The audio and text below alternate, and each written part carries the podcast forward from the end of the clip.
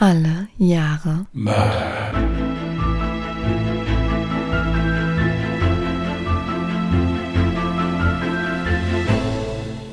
Herzlich willkommen zu Alle Jahre Mörder, der True Crime Podcast mit Christian, hallo. Und Jasmin. Hi. so, hallo ihr Lieben. Ähm, Jasmin hat was zu sagen. Ja, also irgendwie verlässt mich gerade meine komplette Technik. Ich habe gefühlt den ganzen Tag nur damit verbracht, irgendwie eine Problemlösung zu finden. Und äh, die Problemlösung war jetzt vorerst Gewalt. Ist auch immer gut. Also, liebe Leute, wenn mein Lüfter zu hören ist in dieser Aufnahme, verzeiht es mir bitte. Ähm, mein Lüfter ist defekt. Ich habe auch eigentlich einen neuen bestellt und der sollte eigentlich genau heute pünktlich zur Aufnahme ankommen und ratet mal, was nicht angekommen ist, richtig. Ja, dementsprechend kann es bei mir vielleicht ab und zu ein bisschen lauter werden, aber vielleicht haben wir auch Glück. Das Gute ist, du hast heute einen Fall vorbereitet und ich kann mich entspannt zurücklehnen. Ja, wir warten mal ab, ob das so gut ist, aber ich habe zumindest einen Fall vorbereitet, ja. Oh, aber weißt du, was gut ist? Werbung. Ist dir schon aufgefallen, dass die Supermärkte schon länger wieder voll sind mit Weihnachtsgebäck und Adventskalender? Ich muss ja gestehen, dass ich bei der Lebkuchenfraktion bereits zuschlagen musste. Und ich schaue auch immer mal wieder nach interessanten Adventskalender, habe aber im Supermarkt bislang noch nicht den passenden für mich entdeckt. Aber Holy hat sich da was Tolles einfallen lassen. Denn es gibt jetzt zwei interessante Adventskalender von Holy. Genau, es gibt zum einen den Probier-Adventskalender, der beinhaltet 24 Proben von Energy und Eistee und eine brandneue Produktlinie. Der ist für alle, die Holy noch gar nicht kennen oder mit einem unschlagbaren Angebot gerne einfach mal alle Holy Flavor testen wollen. Und es gibt noch eine Glasflasche von Holy obendrauf. Mhm. Und zum anderen gibt es noch den Squad Adventskalender. Der bietet nicht nur geilen, ausschließlich im Kalender erhältlichen Merch und Shaker, sondern auch noch einen unveröffentlichten Holy Energy Flavor. Euch erwarten also 13 Proben, 8 geile Add-ons und drei Highlights wie den limitierten Thermoshaker, eine Glasflasche und eine unveröffentlichte neue Energy-Sorte. Also schnell sein lohnt sich, denn die Kalender sind zum einen natürlich limitiert, aber zum anderen kann man auch bis zum 17. Oktober noch ordentlich Geld sparen. Der Probier-Adventskalender kostet bis zum 17.10. 44,99 statt 49,99. Und der Squad-Adventskalender kostet 139,99 anstatt 149,99. Und wenn ihr eure Liebsten auch noch beschenken wollt, könnt ihr auch noch mal sparen, wenn ihr euch das Adventskalender Duo, also den großen und den kleinen Adventskalender bestellt. Die bekommt ihr bis zum 17.10. für 174,99 Euro statt 189,99 Euro. Alternativ könnt ihr euch auch zweimal den Probier-Adventskalender für nur 84,99 Euro sichern. Falls ihr Holy noch gar nicht kennen solltet, können wir es euch aber wirklich mit reinem Gewissen empfehlen. Es ist die gesunde Alternative zu Energy und Softdrinks. Es kommt in Pulverform daher, was ihr nur noch in Wasser auflösen müsst. Wir bekommen auch immer wieder das Feedback von unserer Community, dass sie die Geschmacksvielfalt lieben und dabei geschmacklich gar nicht merken, dass Holy komplett auf Zucker verzichtet. Hm. Und was ich auch toll finde, ihr feiert die Thermoshaker-Flasche genauso wie ich. Mit dieser könnt ihr nämlich bis zu zwölf Stunden lang kaltes Holy genießen. Und ich habe sogar im Hochsommer einen Härtetest gemacht und wurde dabei nicht enttäuscht. Die Flasche begleitet mich seitdem wirklich jeden Tag. Ja, die Flasche ist wirklich der Hammer. Übrigens, sind jetzt auch wieder alle Holy Ice Tea Sorten zu erhalten. Äh, was hier neu ist, ihr bekommt jetzt im Tab 50 statt 35 Portionen. Die neue Rezeptur erhält außerdem das entspannt wirkende Superfood Ashwagandha. Mhm. Und das Beste kommt zum Schluss. Mit unserem Code Jahre5 bekommt ihr 5 Euro Rabatt auf eure erste Bestellung. So bekommt ihr beispielsweise den Probier-Adventskalender bis zum 17. Oktober für 39,99 Euro statt 44,99 Euro. Und für alle, die bereits von Holy angefixt wurden und nochmal bestellen wollen, haben wir auch noch einen 10%-Code für Bestandskunden klargemacht. Mit dem Code JAHRE bekommt ihr 10% Rabatt auf eure nächste Bestellung. In den Show Notes findet ihr natürlich nochmal den Link zu Holy sowie alle Gutscheincodes. Werbung beendet. Gut, kommen wir jetzt mal von der Weihnachtsstimmung wieder zurück in die True Crime Stimmung. Du hast einen Fall vorbereitet, du hast schon gesagt, der ist äh, ganz schön blutrünstig. Ja, da kommen wir auch gleich zu meiner Triggerwarnung. Also hier in dem Fall geht es um den sehr brutalen Mord an Kindern. muss ich leider so sagen. Wer das nicht hören kann, der sollte bitte mal eine Pause einlegen. Okay. Dann lehne ich mich jetzt mal zurück und lausche ergriffen. Dorothy sitzt im Wohnzimmer. Hier sitzt sie oft. Aber anders als bei anderen Menschen läuft bei ihr meist nicht der Fernseher oder das Radio. Auch ein Buch liest Dorothy eher selten. Die schön eingerichtete Wohnung macht einen warmen, einladenden und gemütlichen Eindruck. Einige teure Möbelstücke und Bilder sind hier zu finden. Diese hat meist Dorothys zweiter Ehemann Mike ausgesucht. Aber Dorothy sieht das gerade alles nicht. Wenn die Erinnerungen in ihr hochkommen, richtet sich ihr Blick stets auf die kleine Kommode, die in der Ecke des Wohnzimmers steht. Hierauf steht Dorothys wertvollster Besitz und zugleich der Grund, warum sie nach eigenen Aussagen eigentlich schon tot ist. Ihr Ehemann Mike hilft ihr in diesen Phasen so gut er kann. Aber das Geschehene rückgängig machen oder die richtigen, tröstenden Worte finden, hat er in all den Jahren nicht vermocht. Irgendwann lässt er Dorothy dann einfach in Ruhe, während ihr Blick wie angewurzelt auf dem Foto im altsilbernen Bilderrahmen auf der Kommode verweilt. Das Bild, welches über die Jahre deutlich an Glanz verloren hat, zeigt die junge Dorothy inmitten ihrer drei kleinen Kinder. Ihr damaliger Ehemann Clive hatte es im Winter 1972 aufgenommen. Damals war Dorothy noch am Leben und ihre Welt drehte sich nur um ihre Kinder. Bis zu dem Abend, an dem diese Welt zerstört wurde. Dorothy wischt sich eine Träne weg, die gerade dabei ist, ihre Wange runterzulaufen. Eigentlich hätte er mich gleich auch töten können. Ohne meine Kinder ist mein Leben ohnehin vorbei, sagte sie sinngemäß in einem Interview. An ihrer Aussage hat sich bis heute nichts geändert. Nein, das wird sich nie ändern. Auch nicht 20 Jahre nach dem schlimmsten Tag ihres Lebens. Dorothy Clay lernte ihren ersten Ehemann Clive Ralph 1968 im Alter von 16 Jahren kennen und lieben. Da Dorothy schnell nach dem Zusammenkommen schwanger wurde, beschloss das junge Paar Ende 1968 zu heiraten, ehe ihr Sohn Paul zur Welt kam. Kurze Zeit später sollte das nächste freudige Ereignis ins Haus stehen. Im April 1971 wird die kleine Dawn Marie geboren. Nesthäkchen Samantha sollte dann im Juli 1972 die Familie komplettieren. Die Familie Ralph lebt in einem kleinen Reihenhaus in Worcestershire, England. Clive Ralph arbeitet hart in der Firma seines Vaters als Kurier und Lkw-Fahrer und schafft es so, der Familie ein gutes Leben zu ermöglichen. Aber auch Dorothy möchte trotz ihr der nie endenden Arbeit im Haushalt und in der Kindererziehung etwas zur Familienkasse beitragen. Und so nimmt sie kurz nach der Geburt der kleinen Samantha einen Job als Bardame im The Punch Hole in der Siedlung Wrongswood an. Der Ablauf im Hause Ralph ist somit jeden Abend der gleiche und stets straff durchgeplant. Wenn Clive von der Arbeit nach Hause kommt, gibt es ein gemeinsames Abendessen und im Anschluss fährt er dann seine Frau zur Arbeit im Pub. Von hier aus holt er sie dann auch in der Nacht zum Ende ihrer Schicht wieder ab. Naja, meistens fährt Clive ein paar Minuten früher, um sich in der gemütlichen Kneipe noch sein wohlverdientes Feierabendbier zu gönnen. Sorgen um die Versorgung der Kinder macht sich das Paar keine. Denn die Kleinen werden in der Zeit von ihrem Untermieter David McGreevy beaufsichtigt. Der 22-jährige junge Mann ist im Sommer 1972 zur Untermiete ins Hause der Familie Ralph eingezogen und gehört irgendwie auch schon zur Familie. Kurz zu seiner Person. David Anthony McGreedy wurde 1951 in Southport als zweites von sechs Kindern von Thomas und Bella McGreevy geboren. Sein Vater war Unteroffizier in der britischen Armee und so zog die Familie häufig zwischen den verschiedenen Armeeposten um. Diese Tatsache machte es David schwer, Freundschaften zu schließen. Im Jahr 1967 verließ David die Schule und trat ebenfalls in die Royal Navy ein. Sein großer Traum war es, in die Fußstapfen seines Vaters zu treten und es in der Armee zum Offizier zu bringen. Aber Davids Plan sollte im wahrsten Sinn des Wortes in Rauch aufgehen. Nachdem er nach einigen Bieren in die Offiziersmesse eingebrochen war und dort eine noch glimmende Zigarette im Papierkorb entsorgt hatte, kam es zu einem Brand.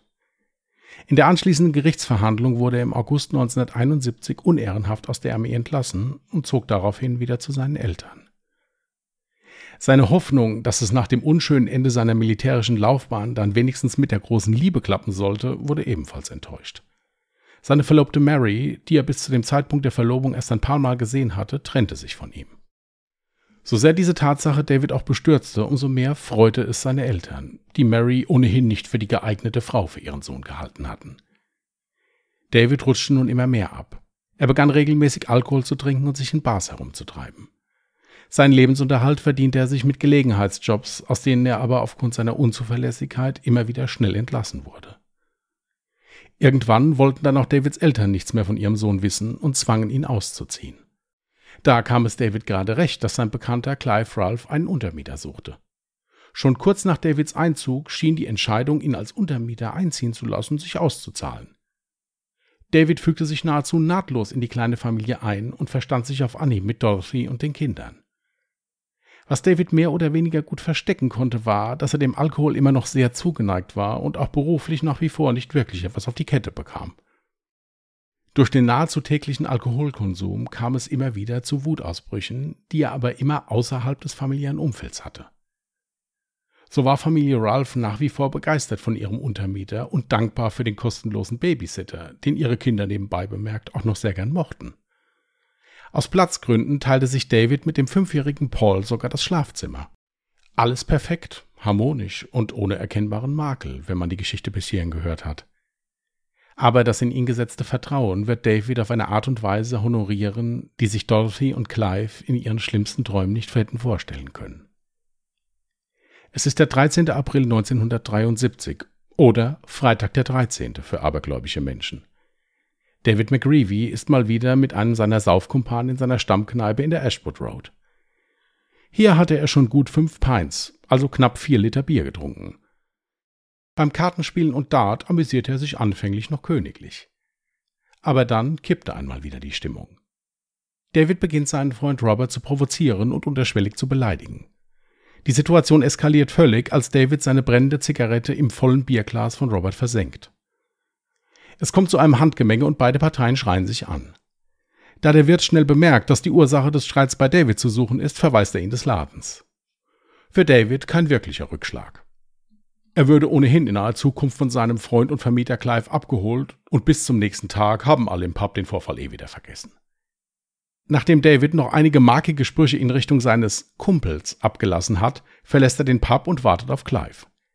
Dieser ist pünktlich wie immer von der Arbeit auf dem Heimweg, da er noch seine Frau Dorothy zu ihrer Abendschicht fahren will. Oft fährt er dann den kleinen Schlenker zur Stammkneipe seines Untermieters, um seinen Babysitter mit nach Hause nehmen zu können. In späteren Vernehmungen wird Clive Ralph bei der Polizei aussagen, dass David McGreevy auf ihn weder einen übermäßig betrunkenen noch in irgendeiner Form aggressiven Eindruck gemacht hat. Zu Hause angekommen, begrüßt Clive noch kurz seine Familie und alle essen gemeinsam zu Abend. Als Dorothy dann die Kinder ins Bett gebracht hat, wird sie von ihrem Mann zu ihrer Schicht im Pub gefahren. Gegen 22 Uhr macht sich Clive dann erneut auf den Weg, um Dorothy von der Arbeit abzuholen und wie gewöhnlich noch ein Feierabendbier zu trinken. Sorgen um die Kinder muss sich Clive nicht machen, denn David sitzt im Wohnzimmer und sagt ihm kurz vorher, dass er nicht vorhat, an diesem Abend nochmal wegzugehen. Clive wirft einen letzten Blick in die Kinderzimmer, ob alle Kinder schlafen, und macht sich dann auf den Weg.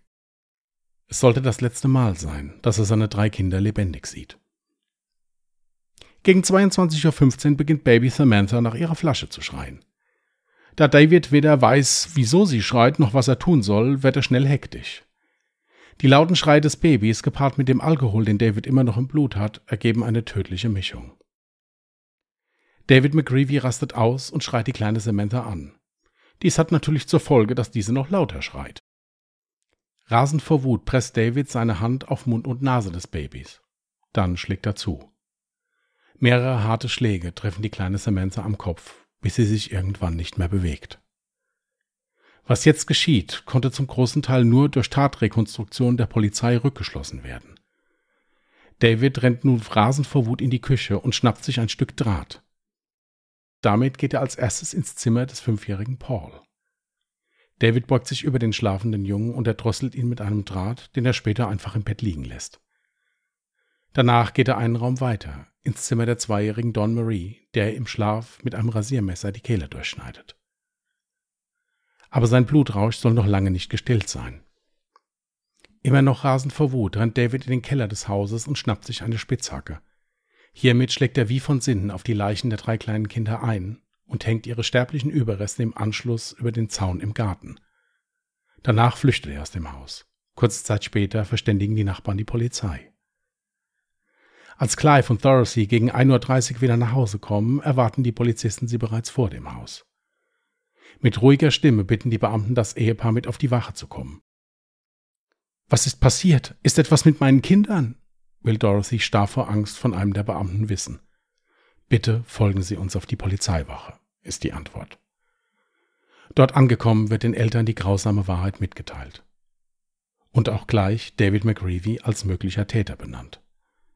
Während Dorothy nach dem Gespräch zusammenbricht, ist Clive wie erstarrt. Indes läuft die Fahndung nach David McGreevy auf Hochtouren und die Beamten sind schnell erfolgreich. Um 3.50 Uhr nehmen sie ihn fest. Bei seiner Verhaftung sagt er, was soll das? Warum nehmen Sie mich jetzt mit? Aufgrund der Brutalität der Tat beginnen die Beamten mit dem Verhör von David bereits auf dem Weg zur Wache. Während dem Auto noch alles abstreitet, legt er im Verhörraum dann ein knappes Geständnis ab. Zitat Ich war es, aber ich war es auch nicht, beginnt David zu erzählen. Ich habe meine Hand auf ihren Mund gelegt, und von da an ging es weiter. Es ist alles im Haus. Bei Paul habe ich einen Draht benutzt. Ich wollte ihn begraben, aber ich konnte es nicht. Ich ging nach draußen und legte sie auf den Zaun. Alles, was ich immer hörte, waren die Kinder, die Kinder, die Kinder. Aber über den Grund, wieso er alle drei Kinder tötete und dann im Anschluss auch noch so verstümmelte und ihre sterblichen Überreste förmlich im Garten ausstellte, schweigt er. Dorothy und Clive dürfen indes nicht in ihr Haus zurückkehren, weil es der Tatort ist. Auch die Leichen ihrer Kinder werden vorerst von der Polizei unter Verschluss gehalten. In einem späteren Interview sagt Dorothy, alles, was ich wollte, war ein letztes Mal meine Kinder zu sehen. Ich wollte sie in meinen Armen halten und mich von ihnen verabschieden. Ich dachte immer, jemand würde mir sagen, dass es alles ein schrecklicher Irrtum ist und dass es andere Kinder waren oder dass David gelogen hatte. Ich erinnere mich an die drei kleinen weißen Särge bei der Beerdigung und daran, dass ich mit meinen Eltern im Krematorium war. Aber das ist alles. Mein Leben bestand nur noch aus schrecklichen Schmerzen und Medikamenten. Ich ging nicht einmal mehr zurück ins Haus, um die Sachen zu holen. Es war einfach zu schmerzhaft. Am 28. Juni 1973 muss sich David McGreedy dann für seine grausamen Taten vor Gericht verantworten. Der Prozess, der ein enormes Medienecho zur Folge hat, geht als einer der kürzesten Prozesse in die Kriminalgeschichte ein. Gerade mal acht Minuten dauert die Hauptverhandlung, an deren Ende eine mehrfach lebenslange Haftstrafe mit einer Mindeststrafverbüßung von 20 Jahren steht.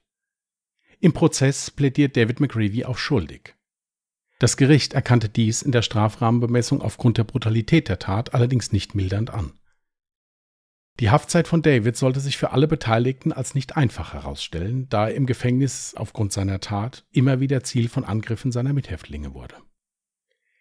Berichten zufolge habe er sich erfolgreich angepasst, eine Rehabilitierung akzeptiert und sich mit Malerei beschäftigt.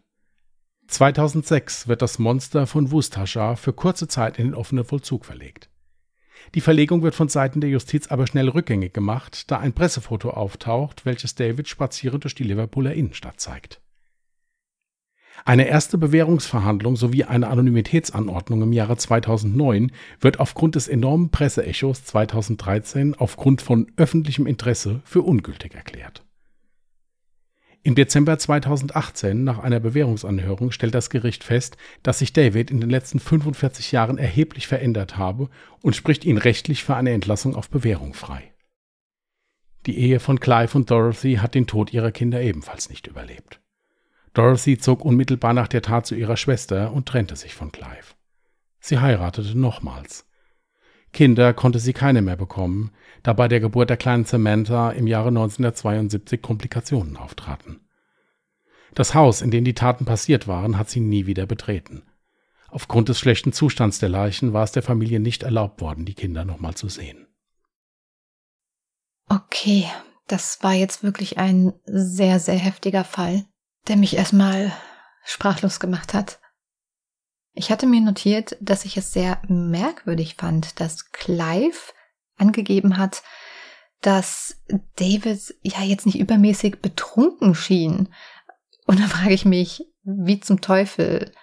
Also der muss ja schon ordentlich regelmäßig und viel getrunken haben, dass Clive dann keinen Unterschied gemerkt hat, weil er viel Liter Bier die merkst du doch an einem Verhalten. Ja, in ein bis zwei Presseartikeln wird er auch mehr oder weniger so als schleichender Alkoholiker dargestellt. Also er ist, wie gesagt, natürlich nach der Tat ja auch verhört worden, der Vater, also Clive. Mhm. Und hat dann halt gesagt, dass, ja, dass der also keinen aggressiven oder stark betrunkenen Eindruck gemacht hätte, weil er ihn ja sonst nicht mit den Kindern auch allein gelassen hätte. Ja, das glaube ich ihm auch. Äh, deswegen dachte ich mir auch schon, okay, dieser David muss wirklich ein Hardcore Alkoholproblem gehabt haben, wenn man ihm nach vier Liter Bier quasi nicht einmal die Menge des Alkohols ansehen kann. Ja, was mich auch so ein bisschen, was heißt stört. Ich meine, wenn nichts passiert, dann würde da auch keiner drüber reden. Der Vater, also Clive und David, die kannten sich aus der Kneipe vorher. Und in der Kneipe, also während eines feuchtfröhlichen Abends, hatte Clive dann wohl David angeboten, ja, du kannst ja bei uns als Untermieter einziehen. Mehr mhm. oder weniger. Also der Vater wusste schon, dass das ein guter Trinker und Kneipengänger war, weil er hat ihn ja halt auch in der Kneipe kennengelernt. Ah, okay. Das wäre nämlich meine nächste Frage gewesen, denn ich empfand auch das als sehr merkwürdig, die Art und Weise der Untermiete. Als du das das erste Mal erwähnt hattest, habe ich mir das so vorgestellt, ganz normales Familienhaus mit separaten, ähm, wie sagt man, Wohnungs Eingängen. Einliegerwohnung. Genau, mit Einliegerwohnungen quasi getrennt voneinander. Und dann hast du erzählt, dass es aber eben nicht so war. Das war im Prinzip ein Haus, wo sich dann David mit dem Sohn von Clive und äh, Dorothy hieß sie Dorothy? Ja, ist richtig. Ja. Ähm, sogar ein Zimmer geteilt hat. Ja, ähm, es war für mich jetzt nicht so ersichtlich. Also ich kann es mir so vorstellen, dass er vielleicht ein Wohnzimmer hatte für sich und dann das Schlafzimmer sich mit dem Kleinen geteilt hat, weil er sich halt mit den Kindern eigentlich auch echt gut verstanden hat. Also die äh, Mutter, also Dorothy, die wurde später auch des Öfteren noch interviewt und hat auch in einem langen Fernsehinterview gesessen und sie sagte, die Kinder, die hätten den echt total gern gehabt. Also gerade auch der fünfjährige Sohn, ja, also die hätten da auf dem rumgeturnt. Ich meine, das Baby natürlich nicht, aber äh, das, also ihr wäre das nie in den Sinn gekommen. Und er hätte auch nie den Eindruck gemacht, dass die Kinder ihn nerven würden oder dass es ihn nerven würde, dass es halt natürlich in einem Haus, wo es drei kleine Kinder gibt, darunter ein Baby, dass das natürlich das hauptsächliche Thema auch ist und dass die halt auch ein bisschen den Tagesablauf bestimmen das ist ihr nie aufgefallen, wie gesagt. Das, sonst wäre es ja auch nicht passiert. Also verstehe ich das auch richtig, dass es im Prinzip nicht Absicht war, jetzt noch zusätzlich Geld zu verdienen. Ich, äh, verdienen. ich meine, die Mutter und Vater waren beide berufstätig. Das heißt, wahrscheinlich wird es ihnen an Geld nicht immens gefehlt haben, sondern es war dann eher sowas wie, er hat da jemanden in einer Bar kennengelernt, sich mit dem angefreundet und dann gesagt, hier, zieh doch bei uns ein. Nein, sie wollten wohl generell das eine, eine Untermiete anbieten, weil ich meine, der Clive hat im Betrieb seines Vaters gearbeitet, aber als Lkw-Fahrer hat da jetzt aber auch nicht so viel verdient. Ich meine, sie konnten gut leben, sie sind über die Runden gekommen, mhm. aber ähm, jetzt so viel, dass sie also massig an Geld hatten, sie hätten sich gerne noch was dazu verdient. Ich meine, gut, sie hatten drei kleine Kinder, das kostet ja auch Geld. Ja, ja, ja natürlich. Und äh, nee, also es war jetzt nicht so, dass der gesagt hat, ich fliege zu Hause raus und der sagt, ja komm, wohn einfach bei uns. Also sowas nicht. Er musste ja auch, wie gesagt, Miete bezahlen. Mhm. Und es war von denen auch so geplant, dass sie noch eine Untermiete anbieten. Okay. Weißt du, was mich zu diesem Fall wahnsinnig interessieren würde, aber ich vermute ganz stark, dass du eben genau das nicht gefunden hast, sonst hättest du es wahrscheinlich auch mit in den Fall aufgenommen. Mich hätte das psychiatrische Gutachten von David wirklich sehr interessiert, weil ich für meinen Teil denke nicht, dass der Alkoholkonsum schuld an der Tat war. So wie es in den Presseberichten steht, ist es so, dass es da kein psychiatrisches Gutachten gab, aus dem einfachen Grund, weil er bei dem Verhör ja schon gesagt hat, ja, ich war's, ich bin schuldig. Und das Gericht da ja auch nicht lang rumgemacht hat. Wie gesagt, acht Minuten. Ja gut, aber ein Gutachten gibt es ja spätestens dann, wenn er wieder auf Bewährung freikommt. Er ist im Nachhinein, also in einer Dokumentation, ist er noch mal in Anführungsstrichen von zwei Psychologen so nachbegutachtet worden. So im Prinzip. Ja, also die haben so ein paar Dinge noch über ihn gesagt. Es war zum Beispiel so, ähm, dass das ein Mensch war, der eigentlich keine großartigen Bindungen hatte, das aber sehr vermisst hat. Diese Verlobte, die er hatte, die hatte er wirklich einmal kurz gesehen. Danach gingen tausende von Briefen hin und her, die hauptsächlich von ihm kamen. Also er hat jeden zweiten Tag, ich glaube, da Briefe geschrieben, die sechs bis acht Seiten immer lang waren. Dann hatten die sich nochmal getroffen und dann hat er dann sofort um ihre Hand angehalten. Das Problem bei dieser Verlobten war, was heißt das Problem? War, dass das eine Frau war, die wohl eine chronische Erkrankung der Wirbelsäule hatte und die sich auch stetig verschlechtert hat, wogegen man auch nichts tun konnte. Und deswegen waren die Eltern von David sehr gegen diese Ehe, weil sie halt gesagt haben, die wird irgendwann so krank sein, dass sie nicht mehr laufen kann und hin und her. Und dann wurde das da halt mehr oder weniger torpediert, bis diese Frau dann Schluss gemacht hat. Das Verhältnis jetzt zu den Eltern, wie das war, ich denke, das wird sich auch gegen, gegen Ende, also sprich kurz vor seinem Auszug, deutlich verschlechtert haben, weil die Eltern ihn ja mehr oder weniger auf die Straße gesetzt haben. Und ich denke, dass er auch in dieser Familie da schon so ein bisschen, ja, Wärme gesucht hat und bestimmt auch gefunden hat, aber er irgendwie vielleicht auch unterschwellig auf diese Kinder eifersüchtig war, dass er vielleicht gerne gehabt hätte, dass sich mehr um ihn gekümmert wird auch. Das war auch ein Gedankengang von mir, dass vielleicht Eifersucht ein Mordmotiv war oder bei ihm halt wirklich aus irgendeinem Grund die Sicherung komplett rausgeflogen sind, weil er hatte ja selber auch zu Protokoll gegeben, ich war es, aber ich war es auch nicht. Also ich gehe mal stark davon aus, dass er das jetzt nicht weiter erläutert hat. Nein, aber es sollte im Prinzip so gemeint sein, dass, dass das nicht er war, sondern dass er sich halt vergessen hat, dass er aus der Haut gefahren ist und genau. äh, das dann gemacht hat. Hm. Das würde wiederum, wie gesagt, äh, gegen Mordmotiv Eifersucht würde eigentlich dagegen sprechen. Ja, man weiß es nicht. Es, ob er jetzt aufgrund des Alkoholkonsums dann natürlich eine kürzere Zündschnur hatte, aber das, das Schwierige war halt, das hat auch einer dieser äh, Psychologen in diesem einen Fernsehinterview gesagt. Der hat gesagt, es war halt auch auffällig. Er hat alle drei Kinder auf eine unterschiedliche Art und Weise umgebracht. Er hat das Baby erstickt, totgeschlagen. Was dann da zuerst war, weiß man nicht. Das Kind hat also erhebliche Schädelfrakturen gehabt. Ähm, dann hat er den Sohn hat er erdrosselt mit, mit einem Stück Draht und der Tochter hat er die Kehle durchgeschnitten. Für mich klingt das dann eher nach Mordlust. Ja, und dann ja halt das, als wäre das nicht schon fürchterlich genug, was er dann zum Schluss gemacht hat, dass er dann die Kinder da über den Gartenzaun gehongen hat. Es gab auch Artikel, wo steht, äh, er hat die Kinder da aufgespießt, aber ich habe Bilder von dem Zaun gesehen. Also, da kann man niemanden aufspießen. Also, das ist, ist ein runder Bogen, aber er hat die halt da drüber gelegt. Natürlich, nachdem er sie vorher mit der Spitzhacke ja noch wie wild auf die eingeschlagen hat. Also sprich, das war ja dann teilweise auch eine Verstümmelung. Es war auch so, dass die Eltern, wie gesagt, die Kinder nicht mehr sehen durften. Also die haben gesagt, dass die Polizei hat gesagt, das könnten sie nicht machen, das ging nicht. Die Kinder wurden eingeäschert, dann. Also war jetzt die Art der Platzierung der Leichen gar nicht so ein zur Schaustellen, sondern vielleicht ein, ich möchte die Leichen aus dem Haus schaffen, weil ich selber überfordert mit der Situation bin.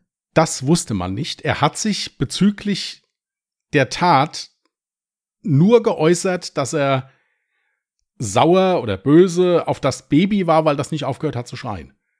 Hm. Zu den anderen Morden, warum er die anderen zwei Kinder auch noch umgebracht hat und vor allen Dingen, warum er dann hinterher noch mit der, mit der Spitzhacke auf die Leichen eingeschlagen hat, dazu hat er sich nie geäußert. Ja. Er hat sich auch nicht dazu geäußert, hat ja wie gesagt gesagt, ich wollte den Jungen ja begraben, aber es ging nicht, na, da habe ich raus über den Zaun gelegt. Hm also es, es war für niemanden ersichtlich, warum der das gemacht hat, also warum der die da rausgelegt hat. Ja, schade, dass dazu nicht mehr bekannt ist, beziehungsweise er selber nicht mehr dazu gesagt hat. Und es war ja auch in dem Sinne keine Flucht. Der hat das Haus verlassen, der ist ein paar Straßen weiter festgenommen worden. Ja, also der war nicht auf der Flucht, also dass der jetzt äh, weg aus der aus dem naja, aus der, aus gut, der Stadt er hat schon so. das Haus verlassen, also war es ja seine Absicht, dann in dem Moment nicht am Tatort aufgefunden zu werden. Natürlich, das das wollte er nicht, aber wenn, wenn der der hätte jetzt genug Zeit gehabt, um noch weiter wegzukommen, sagen wir es mal so. Mhm. Wie gesagt, eine ganz komische Situation. Es war halt eben auch so, dass von Seiten der Polizei und der Justiz da auch, was die Presse anging, die Informationen sehr beschnitten wurden.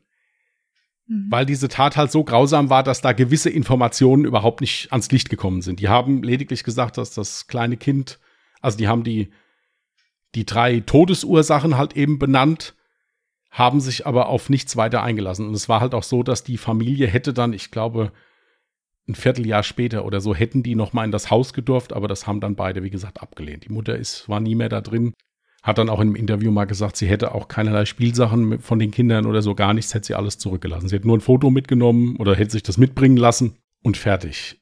Ich hätte noch zwei Sachen. Zum einen ist es so, dass in der Presse oder auch in der Nachbarschaft, da, das ist ja immer die, liebe Gott weiß alles, die Nachbarn noch mehr, wurde dann auch mal erzählt, dass Dorothy mit David wohl eine Affäre gehabt haben soll. Aha. Sie bestreitet das vehement und sagt, das wäre nicht wahr, das würde nicht stimmen. Ich sage es einfach der Vollständigkeit halber nur, es ist jetzt vollkommen wertfrei. Ja, ich kann es nicht beurteilen, ich weiß es nicht. Eine Sache allerdings, die hat mich dann sehr stutzig gemacht, als ich die gelesen habe. In einem Artikel steht also drin, dass das Baby, also Samantha, dass die ein paar Tage vor dem Mord um dieselbe Zeit, also sprich nachdem der Vater die Mutter aus der, von der Arbeit abgeholt hat, ins Krankenhaus gemusst hätte, weil sie ein blutunterlaufenes Auge gehabt hätte. Mhm.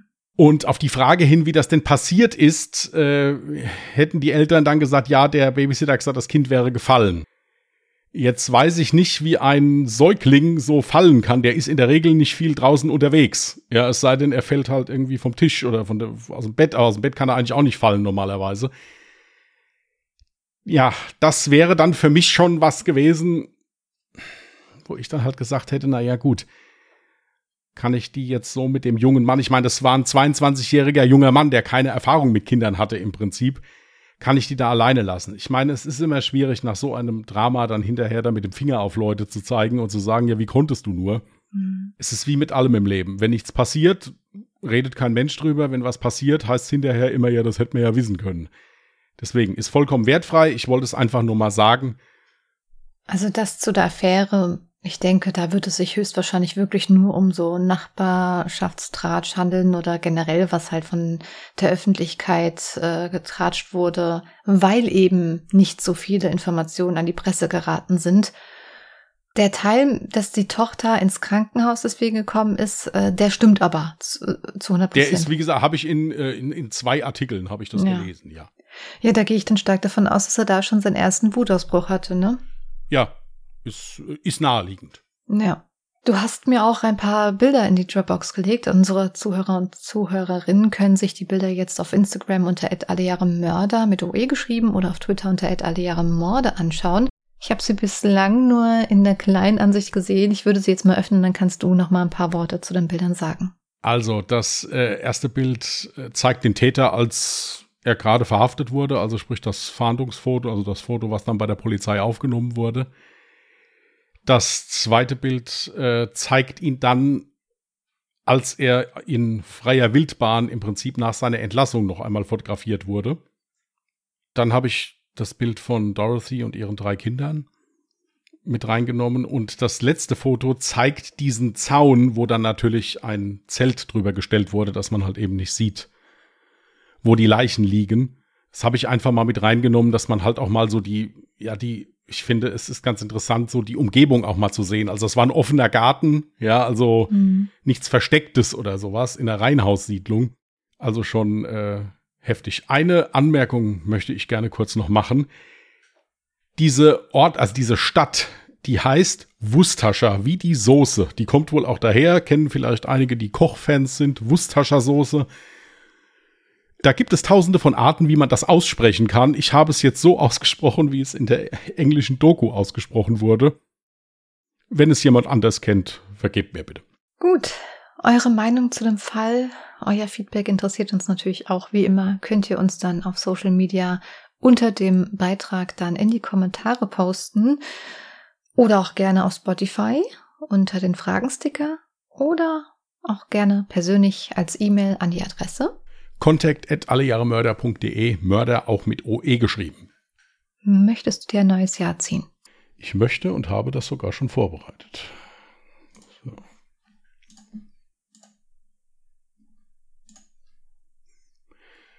...1984. Das hatten bislang dreimal und noch keine Fallvorschläge. Also auch gerne her mit euren Fallvorschlägen.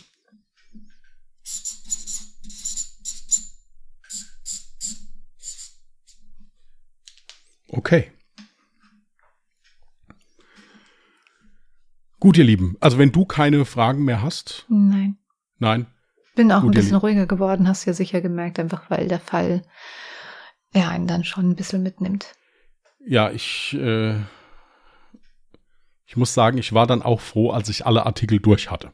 Mhm. Da musste ich dann auch erstmal mal einen Tee trinken gehen. Okay, ihr Lieben. Nichtsdestotrotz wünschen wir euch einen schönen Wochenstart. Passt gut auf euch auf. Wenn ihr Lust habt, hört gerne mal bei unserem anderen Podcast rein. Der heißt Ungedings. Da geht's deutlich lustiger zu und ohne Mord und Totschlag. Ist immer Mittwochs, steht alles unten in den Show Notes. Bis dahin, passt gut auf euch auf, bleibt anständig, bleibt vernünftig und vor allen Dingen bleibt gesund. Bis dahin und tschüss. Macht's gut. Bye.